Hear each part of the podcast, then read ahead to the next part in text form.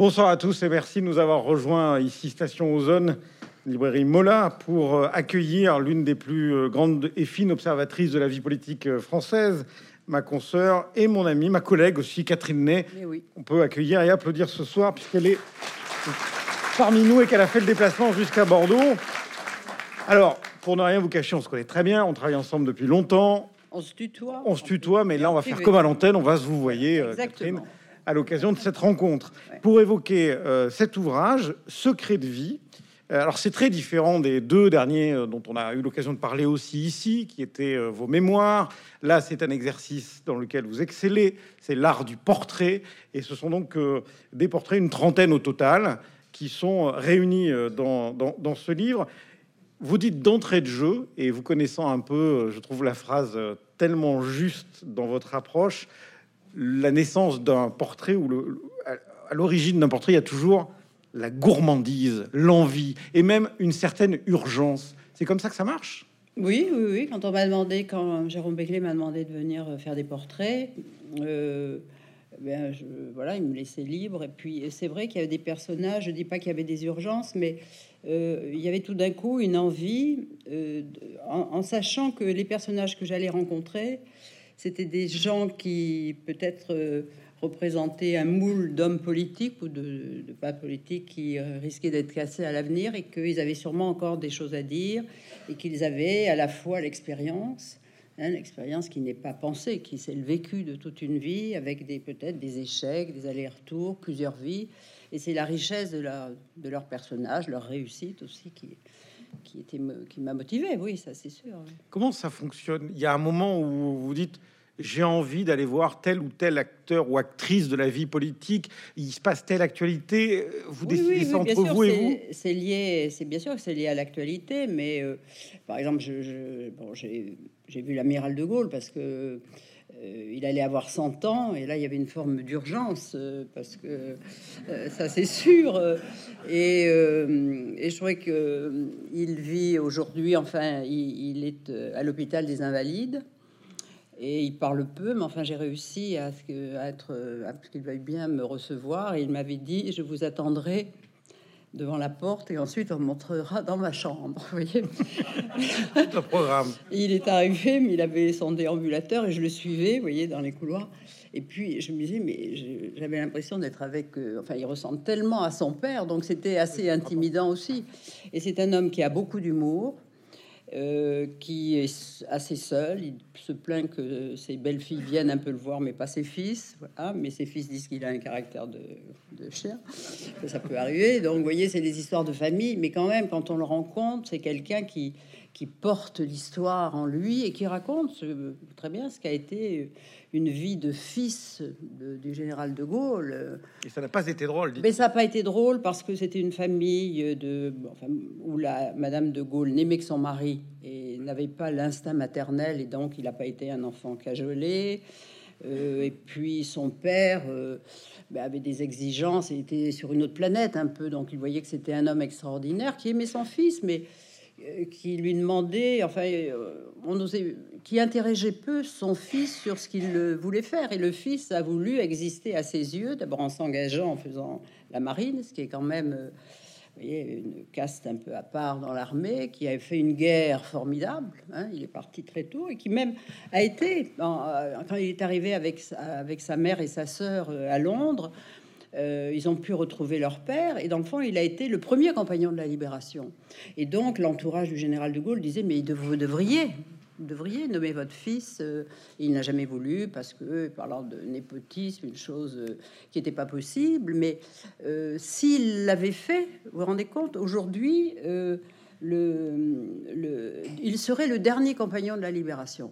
Et dans le fond, c'est lui qui aurait été enterré quand il mourra dans la crypte de, du Mont Valérien. Vous voyez, c'est extraordinaire. Et ça, le général ne l'a pas voulu. D'ailleurs, lui il dit, moi, je préfère être enterré avec ma femme à Colombay, à côté de, la, de, mon, père.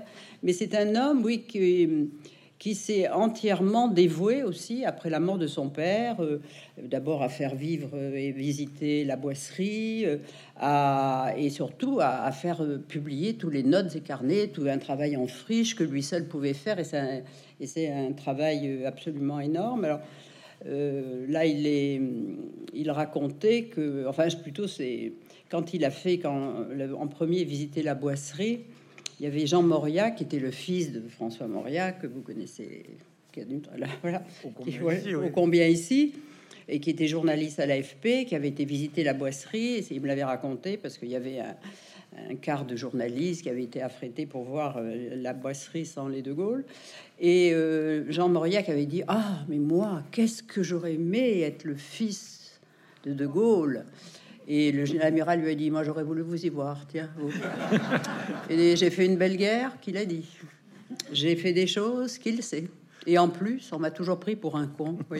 Et donc, ça a été quel, voyez, donc c'était cette vie-là. Voilà, en tous les cas, oui, quand il est revenu de la guerre, où il a failli mourir deux fois, ses parents ne lui ont absolument posé une question, aucune question. Oui, dans l'ombre. Il avait fait son normal. C'était ça, c'était normal. C'était normal.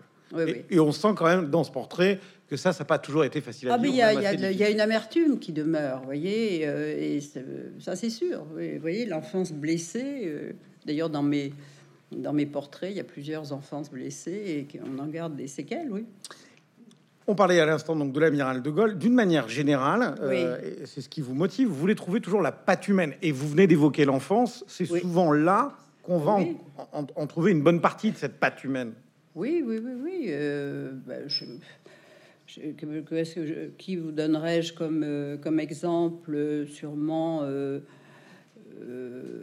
ben, François Pinault, qui voilà, qui est parti, vous voyez, un fils de petit village de, Bretagne, 800 habitants aujourd'hui, le père qui a une Syrie, qui est un taiseux, une mère qui sait pas exprimer les choses, enfin.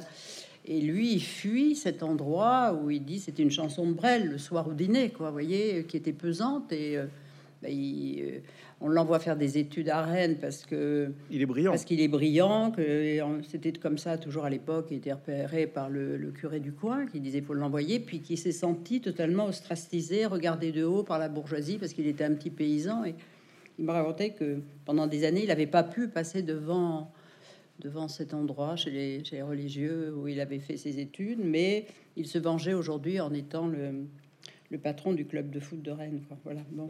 Et, dans ce, qui moi, ce qui moi m'intéressait assez peu parce qu'il me demandait. ah bon Il me demandait si j'avais vu que Rennes avait gagné le dimanche d'avant. Je, franchement, j'avais pas vu.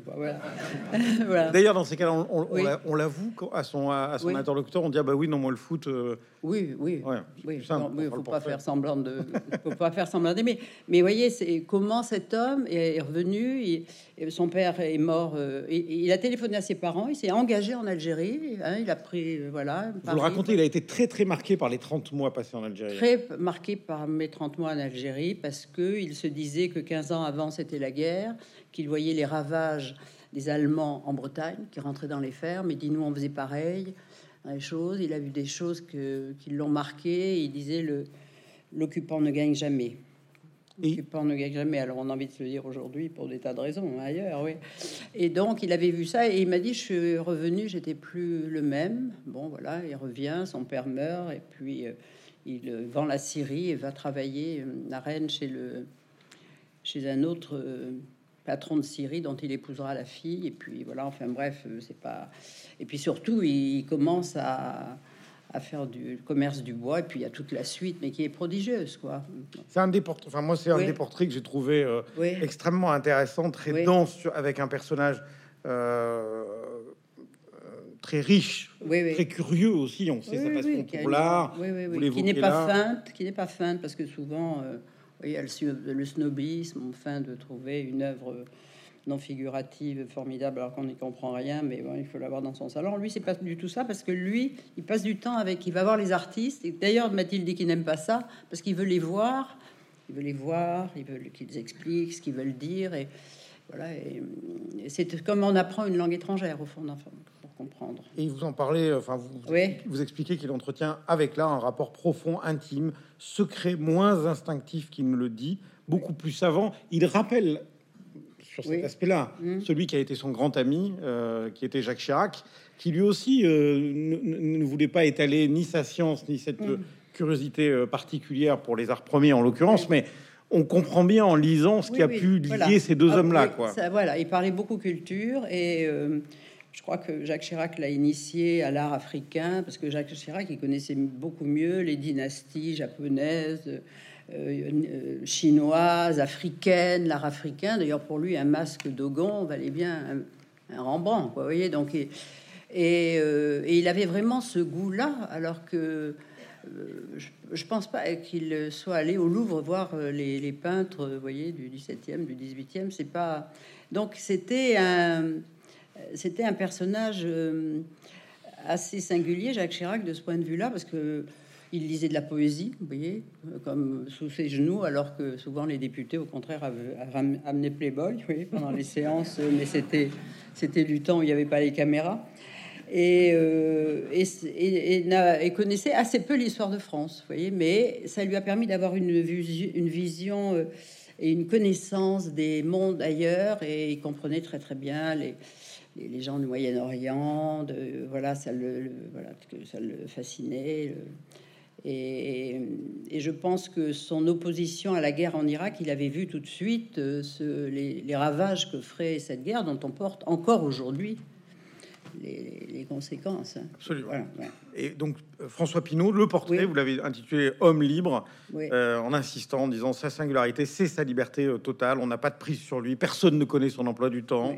Il ne passe pas des heures à dépioter les dossiers. Il se fie à son instinct extraordinaire. Je crois que c'est un de ses amis qui témoigne comme ça dans, le portrait de cet homme-là. Mais voilà, ça fait partie des. Mm. Parmi les portraits, on en parlait tout à l'heure, mm. parmi ceux, moi, qui en mm. tout cas m'ont beaucoup plu, il y a celui-ci parce que on se dit quand même quelle, trajectoire assez extraordinaire et quelle effectivement quelle liberté. Il y a un homme euh, qui vous a marqué aussi, on le sent à la lecture, euh, qui était en charge d'un chantier ô combien important, euh, rebâtir la, cathédrale Notre-Dame. Il, est décédé il y a quelques mois, c'est le général Georges Lain. Lui aussi, vous l'avez rencontré, vous lui consacrez un portrait où on voit bien à quel point mm. cet homme avait une rigueur et une discipline en fait, de vie absolument tout le temps. Oui, oui, c'était même, enfin, c'était un, grand croyant. C'était, moi, je dirais presque une sorte de, saint laïque, vous voyez. Mais euh, je n'ai pas tout percé dans le mystère, mais vous voyez cette voix forte. vous dites une voix de poitrine, ah, oui, oui, un atout. Oui, oui, vous savez, dans les dîners où il y a le siècle, enfin, qui est un club où. Euh, les gens viennent à Paris, c'est une grande salle où il y a des tables. On savait toujours où il était parce qu'on l'entendait rire. Vous voyez, il y a une espèce de. Mais quand vous êtes militaire, il dit Moi, j'ai fait ma carrière parce que quand on a cette voix, on, commande facilement, on vous écoute, on fait taire, on fait obéir. Et... Mais c'était quelqu'un euh, qui avait, euh, qui a été le chef d'état-major de Jacques Chirac et euh, qui a fait tous les diplômes aux États-Unis, parlait très très bien anglais.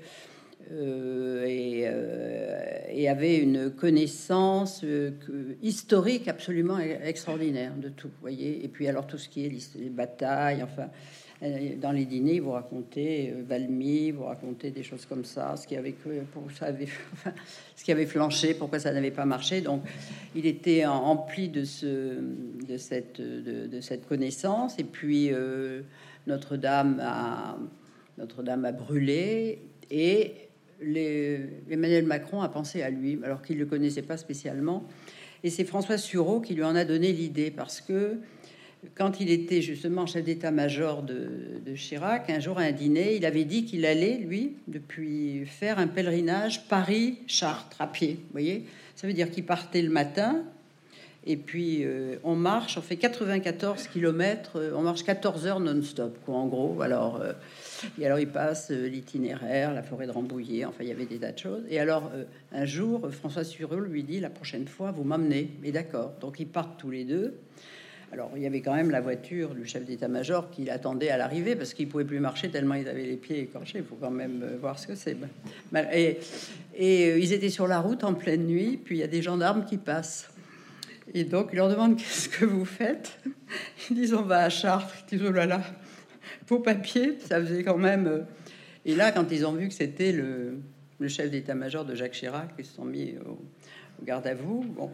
Et euh, ça, ça, changeait tout. Et il y a, il, je crois qu'il m'a dit avoir fait le voyage au moins une dizaine de fois. Oui, c'est quand même. Euh, et alors les gendarmes? Et les gendarmes, voilà. Vous le dites? Oui. Ils, disent à, à ah. Georges Lain et à Sureau, il vous faut du courage, messieurs, pour faire cela. Et je leur ai rétorqué non, messieurs, il faut avoir la foi. Voilà, mais en quelque sorte, oui. Ce qui résumait bien Oui, oui, oui, la, oui, la- oui. la démarche. Et donc, euh, c'est quelqu'un à qui on a confié euh, cette. euh, mais il fallait, c'était une, une bataille, vous voyez, pour mettre et la façon dont il a mis tout le monde au travail, où il a été lui-même vérifié. Enfin, ça, il y a eu des reportages sur ça. Ça, je le raconte pas dans le papier, mais il a été euh, voir les forêts pour euh, trouver les grands chênes qui pourraient, vous voyez. Il a fait faire les outils à l'ancienne pour travailler le bois, comme et il s'était investi de cette mission. C'était absolument formidable, tout en continuant. L'É- L'Élysée lui avait même pas donné une voiture de fonction. Moi, je trouvais ça assez mesquin. Il avait, alors il pouvait, il y avait des voitures qui, mais alors maintenant, évidemment, avec la Cour des comptes à l'Élysée, on fait, il y a des choses qui sont plus permises comme avant. Mais enfin, quand même, je trouvais que il méritait. C'était quand même le général euh, Georges Lain, et lui ne réclamait rien.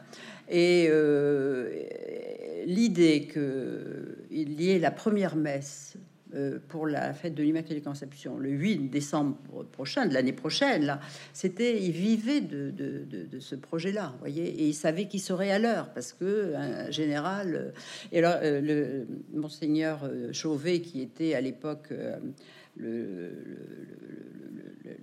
l'évêque de, de Notre-Dame, me dit qu'il l'a rencontré, et le lendemain à 6 heures du matin, le téléphone sonne et c'est euh, Georges Lain qui lui dit Alors, monseigneur, vous avez déjà célébré Matine?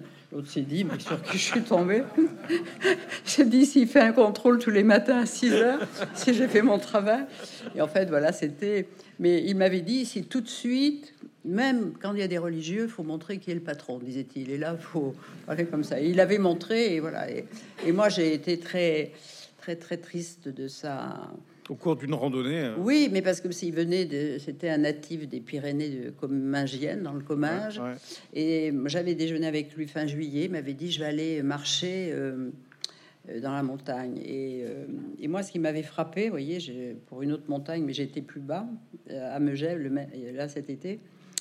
Et j'avais vu que le soleil, vous savez, maintenant c'est très dangereux de faire de l'alpinisme et d'être en montagne, il y a des choses qui déjà, mais le soleil sur les gravillons, et bien, par moment, vous avez l'impression hein, de marcher sur du verglas. Et là, il était dans des sentiers escarpés, il, il a glissé. Et il s'est tué comme ça. Vous voyez, c'est horrible. Et alors, en plus, dans mon livre, vous voyez, il y a deux personnes qui sont mortes à 15 jours d'intervalle.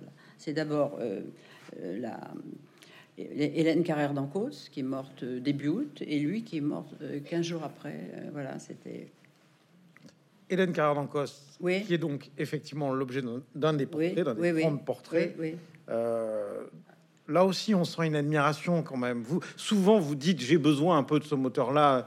Euh, c'est quand même plus simple, ou en tout cas plus intéressant dans la démarche d'aller croquer le portrait de quelqu'un qu'on admire oui. un peu. Georges Lain, on le sent bien, car dans Cos, tel que vous l'écrivez, on sent aussi qu'il y a de Oui, l'admiration. mais c'est un parcours et une qualité intellectuelle, et puis surtout sa mission là. Puis moi, je la voyais, c'était une lutteuse parce qu'elle est morte, elle avait 93 ans, mais tous les jours, vous voyez, les- évidemment les les, les, ceux qui en sont autour d'elle l'appelaient la tsarine parce que elle était, moi je disais, c'était un peu la, la, me faisait penser à la reine Elisabeth parce que vous voyez, elle, avait toujours ces gros bijoux. Alors c'était des fantaisies, mais de très bonne qualité, voyez, comme euh, comme on ne trouve plus d'ailleurs aujourd'hui que lui offrait son mari. Vous voyez, alors elle avait des grosses pampilles, des choses, des gros colliers de voilà, et tous les jours elle changeait, elle changeait de robe, voyez, et, et Donc il y avait cette élégance, par il y exemple. avait cette élégance, cette douceur, et puis à la fois une main de fer, vous voyez, pour euh, tenir tout ça. Dans une maison où elle n'avait pas été accueillie que par des applaudissements, quand même. hein. Ça n'a pas été Ben, euh, dans- alors, euh, vous voulez dire euh, à, la- à l'académie. ben, à l'académie, vous savez, euh, il y a beaucoup de jalousie, de choses comme ça. Puis quand elle a été euh, désignée pour euh, succéder à Maurice Druon, ben, il y a sûrement eu des quelques des, dépits. C'est le moins que l'on puisse dire. dépits, oui. Voilà, c'est ça. c'est le moins que l'on puisse Oui, dire. oui, oui. C'est un chapitre que vous avez intitulé, d'ailleurs, pour rebondir sur la comparaison avec la, la reine d'Angleterre, notre Queen Hélène Carrère d'Ancos. Oui, oui, oui. Euh, ça n'a pas été choisi euh, euh, par hasard. Il y a parmi les personnages, Oui. euh, là on va revenir chez, sur le destin d'un homme qui c'est Maurice Lévy, euh, qui est un portrait que j'avais lu quand il avait été publié dans la presse, Oui. que j'ai retrouvé là et que j'ai relu avec avec bonheur.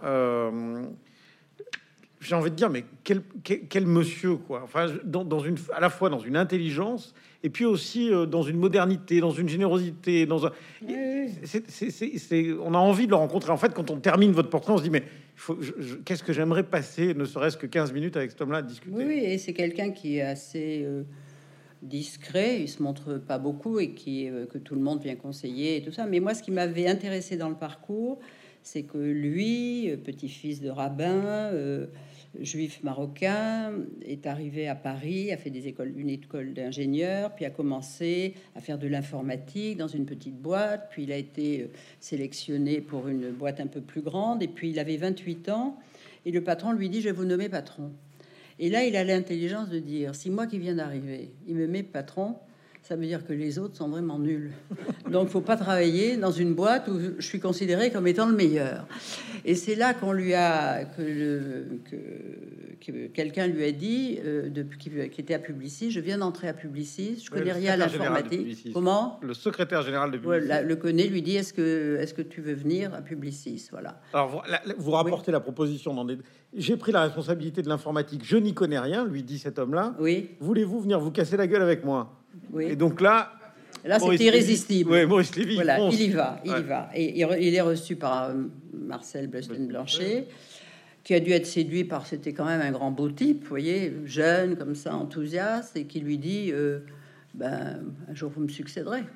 Alors, est-ce qu'il y pensait vraiment Vous savez, on dit, c'est des choses qu'on dit. Alors, il revient, il dit à sa femme, il m'a dit ça, il lui a dit, oh, il doit se dire ça à tout le monde. Donc, elle, euh, il dit, c'était une façon de... Voilà. Mais ce que j'ai trouvé extraordinaire dans son parcours lui, c'est vrai qu'il a monté tout à fait euh, le, système informatique et tout était mis sur des comment ça s'appelle sur des, disquettes, des, disquettes et tout ça, des sauvegardes informatiques. Oui, des sauvegardes informatiques. Et puis euh, euh, arrive l'incendie de, 1972. 1972, vraiment l'immeuble Publicis est en feu. Et il avait fait faire des, des, des coffres pour mettre les disquettes. Et trois jours avant, trois jours avant, il avait fait venir un, quelqu'un qui contrôlait les fermetures de coffres, qui lui a dit quand vous partez, un conseil enlevez les clés, fermez la clé, enlevez. Parce que s'il y a un incendie, eh bien les clés fondent et on peut plus les ouvrir. Et il sauve. Et là, le soir où, il y a le feu, il prend les clés dans sa poche, il part. Voilà. Et lorsqu'il y a l'incendie, bah, il est le premier à venir dans la nuit en demandant et pour sauver. Et cette boîte, alors que l'immeuble était euh, complètement euh, cassé, donc ils ont pu reprendre, mais huit jours après, enfin avec les équipes des séminés, bon, alors quelques temps après, pour le remercier, euh, Marcel Blesten Blanchet je veux le nommer, d'ailleurs j'ai oublié le, le nommer, et là encore, il dit non. Oui, deuxième fois qu'il dit non, ça dit non. c'est important quand même. Oui, et il dit non parce que c'était trop tôt et que avant d'accepter quelque chose, il voulait réorganiser la réinstallation du groupe, voir tout le monde. Et une fois qu'il connaîtrait tout le monde, qu'il aurait vu tout le monde, qu'il aurait jaugé tout le monde, là, il accepterait quelque chose. Et voilà. Eh bien, je trouve qu'avoir si jeune, voyez, cet instinct pour, euh, euh, ça veut dire que, vous on peut aussi, il y a la chance, et puis on peut aussi euh, se créer son destin quand on a quand on a le, sens des autres, quand on a un, instinct psychologique qui lui permet, euh, aujourd'hui d'ailleurs, de conseiller des gens, et, il dit tous les grands deals où on dépense des milliards, c'est toujours des histoires d'hommes. Voilà, c'est des, on se parle, on se parle pas, voilà. La patte humaine. Et, voilà, ouais. Et là, vous, vous, racontez très bien. Alors, à l'époque, Marcel Blossin-Blanchet euh, vous hmm. ne voulez pas que Publicis fasse des campagnes politiques. Oui. Il disait, je peux garantir la qualité d'un produit, je peux pas garantir les promesses d'un candidat. Oui, et, et, puis, vous rapportez aussi, parce qu'il y a un autre euh, personnage euh, que côtoie forcément Maurice Lévy, c'est Jacques Séguéla, qui préparait la campagne de François Mitterrand. Il me disait, toi, tu es un informaticien, disait-il à, Maurice Lévy. Et euh, je lui répondais, dit Maurice Lévy dans le portrait que vous lui consacrez, et toi tu es un pharmacien. Oui. vous voyez, ce qui est extraordinaire aussi, c'est que connaissant cette sa manière de faire de la pub, quoi, eh bien, lorsqu'il y a eu les jeunesses, euh, euh, les JMJ, enfin, et que le pape Jean-Paul II venait à Paris, Monseigneur Lustiger est venu lui demander d'imaginer une campagne pour ces journées à lui. Oui, donc euh, qui, euh, et donc, ils avaient fait des affiches et tout, tout un tas de slogans. Et puis, c'était montrer la tour Eiffel avec une croix, vous voyez, comme si c'était une croix. Et il avait été montré ça à Luciger qui avait dit oh non alors ça ça fait trop cateau. Alors on dit mais mon qu'est-ce que tu veux? Et puis finalement il n'osait pas dire euh, oui parce qu'il se disait voilà j'ai j'ai demandé des, un avis puis publiciste c'est cher. Et euh, là il y a eu un enfin bref votre budget est trop élevé. Votre budget très élevé. Donc, et il lui a dit, mais non, c'est gratuit. Ah ben, alors, ça a changé tout. Alors, voilà. ça, la phrase que vous racontez, parce que moi, je, enfin, c'est tout ça est très savoureux. Euh, votre budget est trop élevé, Dieu y pourvoira, lui dis-je, et je ne veux pas d'honoraires. la classe complète et intégrale. Donc vraiment, enfin, parmi et encore, vous voyez, il a été l'homme, là, je l'ai vu euh, récemment, qui euh, qui lui travaillait depuis longtemps à la réconciliation israélo-palestinienne, qui avait réussi à, amener au bord de la mer Rouge, 40 Palestiniens, 40 Israéliens pour se parler. Il y avait une fête, enfin c'était 80, 40 hein, et 40. Mais enfin c'était, euh, mais c'était il y a, il y a, il y a 3-4 ans, voyez. Et lui, euh, et il avait dit au pape François, qui lui avait demandé aussi un service de venir à Rome pour euh, une commission, il lui avait dit, vous devriez vous, vous, êtes le seul à pouvoir réunir Netanyahou, les Palestiniens, là, voilà. Et le pape lui a dit ah oui, oui, oui, ça serait bien. Puis il y avait un, un, prêtre derrière lui qui lui a dit non, non, non, c'est pas, c'est pas notre marché intérieur, ça, voilà. Alors, dans un autre style, parce que c'est ça qui est très agréable dans ce livre, c'est qu'on mmh on n'est même pas obligé de les lire dans l'ordre d'ailleurs. Hein. Ah ben non, très bien les picorer. moi, basiquement, j'ai pris de la première à la dernière page, mais on peut aussi faire tout à fait autrement. On peut commencer par la dernière. On commencer par la dernière à remonter. Et alors oui, dans un autre style, et j'avoue que mm. ça m'a bien fait euh, sourire, voire mm. rire. C'est le portrait que vous consacrez à Fabien Roussel, le candidat communiste à la présidentielle. Cadet Roussel dans sa maison, c'est le titre du, mm. du, portrait. Euh, où là, on sent quand même que c'est pas rendez-vous en terre inconnue comme l'émission de télévision, mais pas très loin, Catherine, puisque vous partez au siège du parti, place du colonel Fabien, et là vous dites, bon, c'est des formules qui n'appartiennent qu'à vous, ça. Hein. c'est comme partir vers une planète en voie de disparition, mais dont les vestiges demeurent. et pan. Ben oui, parce que quand vous voyez, quand on a connu, enfin moi, quand j'ai débuté en journaliste, quand on disait on allait au colonel Fabien, on disait ce qu'on en ressort euh, quand on y va, quoi, parce que c'est très, il y avait cette immense euh, immeuble en ondulé, en verre, voyez, qui est devenu depuis, mais voilà, une fournaise l'été et une glacière l'hiver. voyez, et pour et, le, ce qui reste du PC n'a plus les moyens d'entretenir ni le chauffage, ni le. Voyez, c'est très compliqué. Et puis il avait fait, donc ça devait symboliser un dos de femme. Et devant, il y avait le dôme. Voyez, euh, d'ailleurs, il a fait la même chose au Havre, qui est l'architecte. Le, de génie. oui, euh, oui, oui, oui. Et de ce dôme qui devait la, un ventre de femme fécond, voyez, où il y avait la réunion du bureau politique et du politburo. Voilà, alors ça c'était, voyez, l'imaginaire communiste à l'époque. Mais quand on y vient aujourd'hui, on voit que quand même, le, ça, les escaliers en, béton sont quand même pas mal abîmés. Puis on rentre dans un univers là où il n'y a, pas, a pas un chat, quoi. Il y a trop deux plantons qui vous disent à peine bonjour. Et c'est toutes les couleurs pommes de terre. Oui. Vous entrez dans un truc. Et alors donc on monte à l'étage et on trouve euh, un homme assez pimpant et qui euh, est là accompagné du fils de Georges Marché, qui est très joyeux, voyez. C'est un homme heureux, Fabien Roussel. C'est un homme heureux. D'ailleurs, quand on, téléphone, euh, quand on a son numéro de téléphone, alors c'est un petit voix qui dit euh, c'est mon, c'est mon papa, il est pas là, enfin, un feu d'enfant. Alors je lui dis ah oui, c'est votre petit garçon qui voudrait. Ah, il me dit ah oui, c'est mon Mimile. Enfin, aujourd'hui, il fait des études de géographie, il a du poil aux pattes, quoi. Il a 22 ans, mais il l'a gardé, quoi. Donc c'est quelqu'un qui a une famille recomposée. Qui a, épousé, qui a épousé d'abord une comorienne dont il a eu des jumeaux, puis il a divorcé, puis il a deux autres enfants, puis enfin bref, c'est une famille recomposée, voilà. Et je lui dis, la oui, vous l'avez rencontré en partant à l'étranger. Il dit, non, je l'ai rencontré dans le 18e arrondissement. Mais il a l'air de mener, on a envie de lui demander un secret, quoi. Pour lui, la famille composée, c'est le bonheur toujours avec tout le monde, voyez. Et alors donc, c'est pareil, il, a dit, la, vie, c'est des joies simples. Alors on connaît sa formule, le bon vin, le bon fromage, et puis alors il me parlait et il me dit, euh, il me dit, puis vous savez, le plaisir est de gauche. Ouais, et alors oui, vous rapportez très bien ça. le plaisir, c'est de gauche, c'est le droit au bon au beau, au propre, à la tranquillité, au voyage, aux vacances. C'est ça ma gauche, et c'est ça qui me rend heureux. Ça, c'est ce que vous dit euh, ouais. Roussel. Et entre parenthèses, vous- juste derrière, hein, vous, mais, vous indiquez, mais que c'est-il de la droite? Et oui, c'est ça. Il n'a pas été en reportage, voyez. Apparemment. Bon, mais voilà, non, mais je veux dire euh, que. Mais c'est un personnage sympathique, comme ça. Mais quand vous lisez son programme, il est communiste. Hein ah oui, parce Ouais, que au-delà de, au-delà de 500 000 euros, il prend tout à tout le monde. Voyez Et puis, euh, non, c'est c'est quand même. euh, mais c'est un personnage qui qui à la fois fait survivre euh, une idée communiste qui est en déshérence, mais que l'idée que le, le communisme et le bonheur, ça, vous voyez, quand j'ai commencé dans mes études de journaliste, j'aurais pas parié qu'on trouve un jour un, voilà, un patron du Parti communiste de ce, comme, comme lui, quoi. Après, le- la, la Hmm. dernière phrase du portrait, euh, vous, ramenez les choses euh, sur terre. J'ai envie de dire, Fabien Roussel sait que le bonheur n'est pas pour demain. Bon, voilà. Oui, mais l'espérance, c'est ce qui compte, voilà. Et, et- et pourquoi pas? Et pourquoi pas? Et pourquoi pas? Parmi les, alors, il y a Gérard Larcher aussi euh, qu'on retrouve avec euh, à la fois de la bonhomie. moi, il y a, parce que souvent on, se marre quand même quand on lit Oui. euh, les portraits à la fois que vous publiez dans la presse, qu'on retrouve ici Mm. euh, sous la forme de, de cet ouvrage. Il y a quand même des formules qui sont extraordinaires. Euh, je sais pas s'il ne les confie qu'à vous, mais j'ai l'impression qu'en tout cas vous vous arrivez à les capter et à les leur faire dire.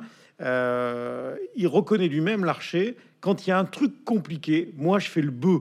Comprenez, moi, je ne bouge pas, j'attends de voir. Mm. Ça, c'est ça, ça définit bien euh, Ah, ça, oui. le, le- le personnage politique. Ouais, oui, quand il voit quelqu'un, il dit Qu'est-ce que t'en penses? Mais il se dévoile pas, il dit rien. Il dit rien, il attend de voir. Ça conduit à la présidence du Sénat, ça. Ça conduit, oui, d'ailleurs, le Sénat, c'est, il incarne le Sénat. Il n'y en a pas d'autres qui puissent, euh, voyez. Mais euh, le Sénat, c'est une maison qui travaille, où il y a de, où il y a de l'ordre. Et euh, c'est, c'est quelqu'un qui est en campagne toute l'année. C'est-à-dire y que- compris quand il chasse. Ah oui, oui, oui. Ah oui. Vous racontez ça, je sais plus qui, ah, c'est Ah, c'est Retailleau qui témoigne, Oui, et- qui dit Qui n'a pas vu Gérard, ce fou de chasse, arpenter un champ de chaume, discuter pied à pied avec des agriculteurs Ne peut imaginer l'ampleur de son énergie et combien il aime cheffer. En fait, ce que vous décrivez là, c'est un animal politique Oui. qui, sous des apparences très bonhomme, Oui, est extrêmement actif. Ah oui, oui, puis ça a été un, un grand vétérinaire qui était aussi le, le, euh, le vétérinaire de l'équipe euh, de, euh, olympique de, de course, à, comment on dit, oui, de course L'équitation. d'équitation. Et quand, euh, quand les chevaux devaient partir, on lui disait euh, tournez le dos. Et on faisait le cheval, il entendait le cheval marcher sur, euh, enfin, sur, les, les- sur des pavés. Et il savait à l'oreille s'il avait une foulure, un truc comme ça. Parce que, oui, Donc, donc, un type qui, expertise. un type qui sait où sont les foulures d'un cheval, vous comprenez qu'en politique, euh, ça amène des choses que les autres euh, ne peuvent pas. Oui. Je crois que dans le portrait, alors c'est- c'est- je sais plus qui témoigne de cela, mais qui dit euh, Macron, c'est l'anti-larcher. C'est-à-dire que vous avez eu l'impression Ah, oui. effectivement de, de rencontrer le contraire du- de l'actuel président de la République. Ah, ça, oui. Pas- je, je parle pas que du, de l'aspect rond qu'a moqué notre camarade oui, mais- Nicolas Canteloup pendant des années, mais Oui, mais l'archer, c'est. Vous voyez, c'est. D'abord, il est très intelligent, mais il y a une densité. Pas Macron. Il y a une Comment pas Macron. Mais non, mais non, mais très intelligent. Mais je dirais, c'est une intelligence perchée. Ah oui, d'accord. Vous voyez Ouais, ouais, Bon. ok. Tandis que lui, lui, c'est c'est les tripes. tu- Voilà, c'est qui. C'est un élu de territoire. C'est un élu. de À la différence, c'est ça que je comprends d'Emmanuel Macron, quoi. Ben oui, qui Ouais. ne connaît pas, qui n'a pas, qui a été élu sans connaître la France. Ça, c'est vrai. Ça, c'est vrai. Bien. Bah voilà. Oui, Là, bon, ben ça, voilà. c'est dit ça. Ben, non, mais ça, il l'a dit lui-même. J'ai appris à connaître euh, les Français. Mais la France. Quel est euh, parce que je me suis quand même posé la question. Alors il y a- il y a- on- là, on, on- il y a- on a oublié, on n'a pas parlé de Claude Maluret, d'Alain Bauer, de, de Macky Sall, enfin Oui. d'Alain Mérieux évidemment. Ah, etc. oui, oui. Quel est le portrait que vous auriez adoré faire et puis pour X raisons, ça n'a pas été possible. Je dis bien que vous auriez aimé vraiment adorer faire. Il y a, toujours dans la carrière d'un journaliste, d'une journaliste, euh, malgré un carnet d'adresse aussi fourni que le vôtre, le truc qui se fait pas. Quel est celui qui manque ou celle qui manque là dans ces pages, dont vous dites ah quand même, j'aurais vraiment aimé. Vous les avez tous eus? Oui, euh, moi, celui qui m'a le plus impressionné, euh, alors évidemment, je regarde ça aussi avec un regard adolescent, parce que c'était mes débuts, c'était Pompidou. Et là, euh, d'abord, euh, moi je l'ai connu, euh, enfin c'était la dernière en 68, quoi. Il allait démissionner, mais je l'avais vu à l'Assemblée, la façon dont ce charisme compact, quand il arrivait dans les couloirs de l'Assemblée, vous voyez, les députés se rapetissaient devant l'autorité naturelle, vous voyez. Et moi, il m'impressionnait parce que alors que le général de Gaulle parlait de la politique de la France, son, message universel, lui disait tout ça, ça tiendra à une seule condition, c'est que la France soit une puissance économique. On aura beau dire après, et on peut pas dire, euh, voyez, si on veut tenir un rôle, faut être une puissance économique. Et lui, il pensait que la plus grande des révolutions, c'était de donner du travail aux gens et qu'ils soient bien payés. Voyez? Et la gauche trouvait ça, mais d'un conservateur, trouver ça ringard, voyez, voilà. Les 68 est interdit d'interdire, fait, tout ça. Et donc, euh, euh, c'était à la fois cet homme qui avait ses idées simples, qui les mettait en œuvre, et puis qui a été stoppé par la maladie. Parce qu'en réalité, euh, le général de Gaulle s'en s'est séparé après le succès de mai 68. Je crois que ça faisait six ans qu'il était Premier ministre. Et euh, je l'avais vu, on l'avait vu revenir en septembre. Il était très, il avait pris du poids. Je me suis dit bon, il s'est reposé, il a dû, il en avait besoin et tout ça. Et puis en fait, euh, il avait fait des, des, analyses de sang à Carnac et il voilà, on m'avait dit déjà. et, on a vu vous voyez, j'étais très fière parce que j'étais à l'Express et j'avais été l'interviewer euh, pour l'Express. il était très aimable, il allait être élu. C'était, on sentait comme ça. Enfin, on avait envie de lui parler, que, euh, voilà, de, toutes les choses de la vie au fond. Et puis, il a été élu. Et alors, il y avait eu l'affaire Markovitch entre temps qu'il avait beaucoup. Euh, beaucoup euh, meurtri, parce que c'était des, voilà, c'était, c'était des gens qui ont voulu le tuer pour préserver De Gaulle et qui en fait l'ont amené euh, au, pouvoir plus vite et ont fait partir De Gaulle. C'est ça qui est extraordinaire. un hein, bon livre qui est sorti il y a peu de, de, sur le sujet. Et donc, euh, tout de suite, quand il est devenu président, il avait changé. Alors, il y avait la gravité de la charge, mais il était malade déjà. Et donc, euh, il n'a pas pu donner. Moi, je pense qu'on n'a pas eu de chance parce que je pense qu'il aurait été un très grand président. Dans euh, ces portraits-là, euh, bah, il n'y a pas Emmanuel Macron, il n'y a pas François Hollande. Les, les deux Mais j'en ai parlé dans mes derniers livres. Oui, c'est vrai. Mais du coup, oui.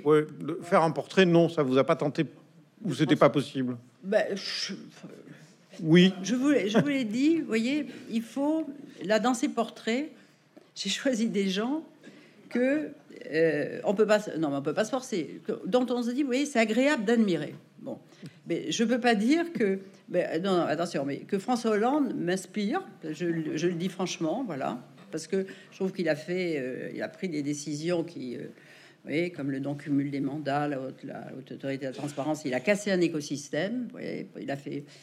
Et bon, et ça, politiquement, on en mesure les effets aujourd'hui. Et euh, Emmanuel Macron, euh, bah, il est en. Je j'ai pas. Peut-être que. Mais c'est pas un portrait de. oui de. De, 15 000 signes qu'il faut faire. C'est partir, c'est d'où ça vient. C'est un livre. C'est un livre, voilà. Qui sait? Qui sait?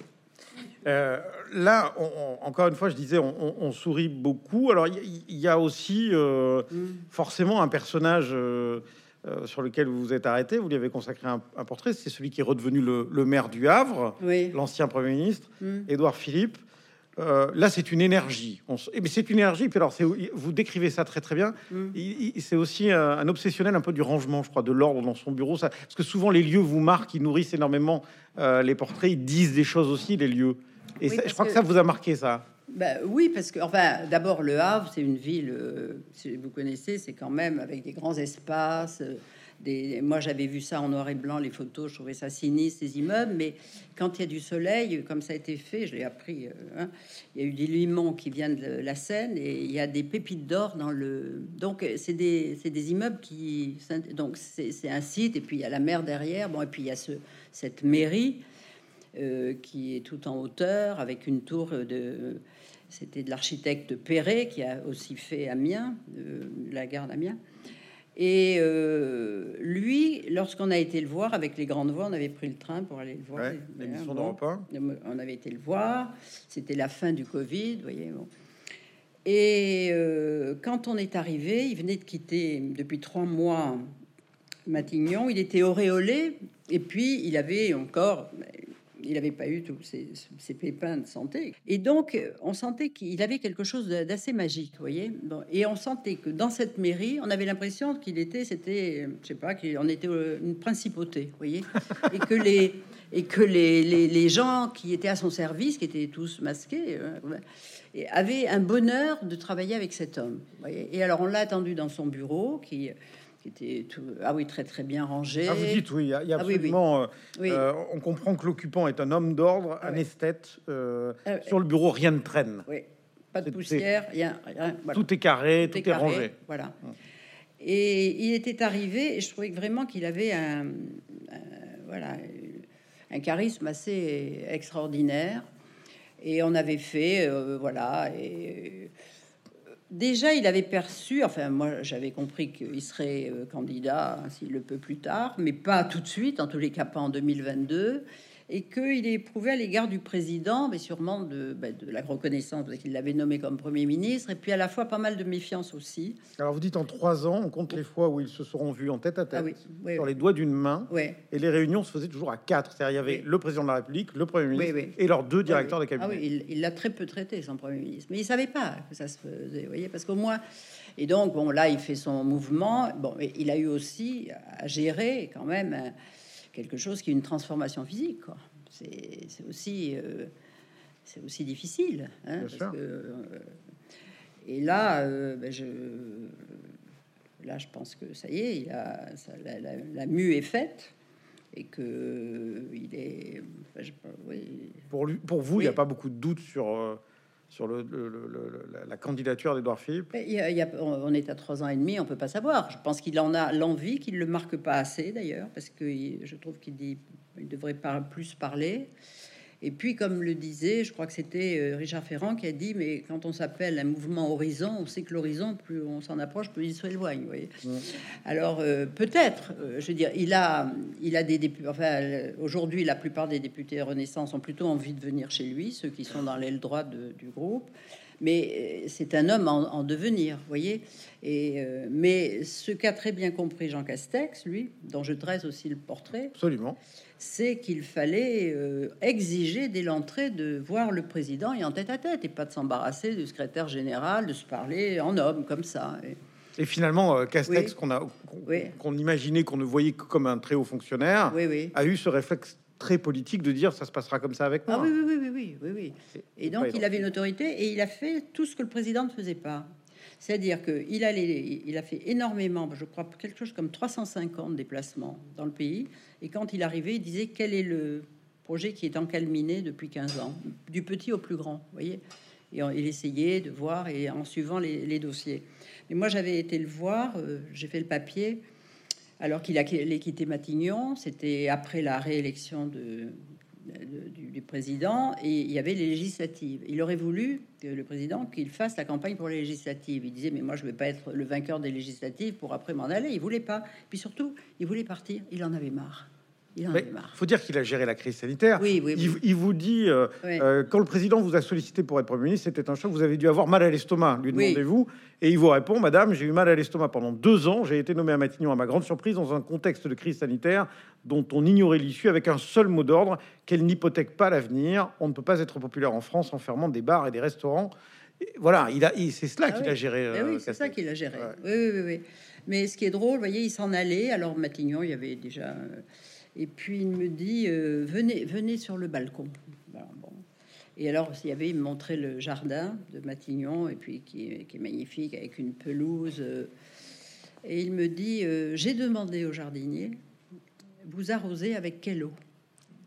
Et les jardiniers, ben, monsieur le Premier ministre, la ville de Paris. Ah, il dit Non, vous voyez, le, parce que c'est quelqu'un qui fait des fiches sur l'histoire, sur des dossiers surtout. Il dit Vous savez, le boulevard Saint-Germain, au 18e, ça s'appelait la grenouillère. C'était un marécage. Moi, je ne serais pas étonné qu'il y ait de l'eau sous Matignon. Il faut faire un forage. Il a fait faire un forage. On a trouvé de l'eau.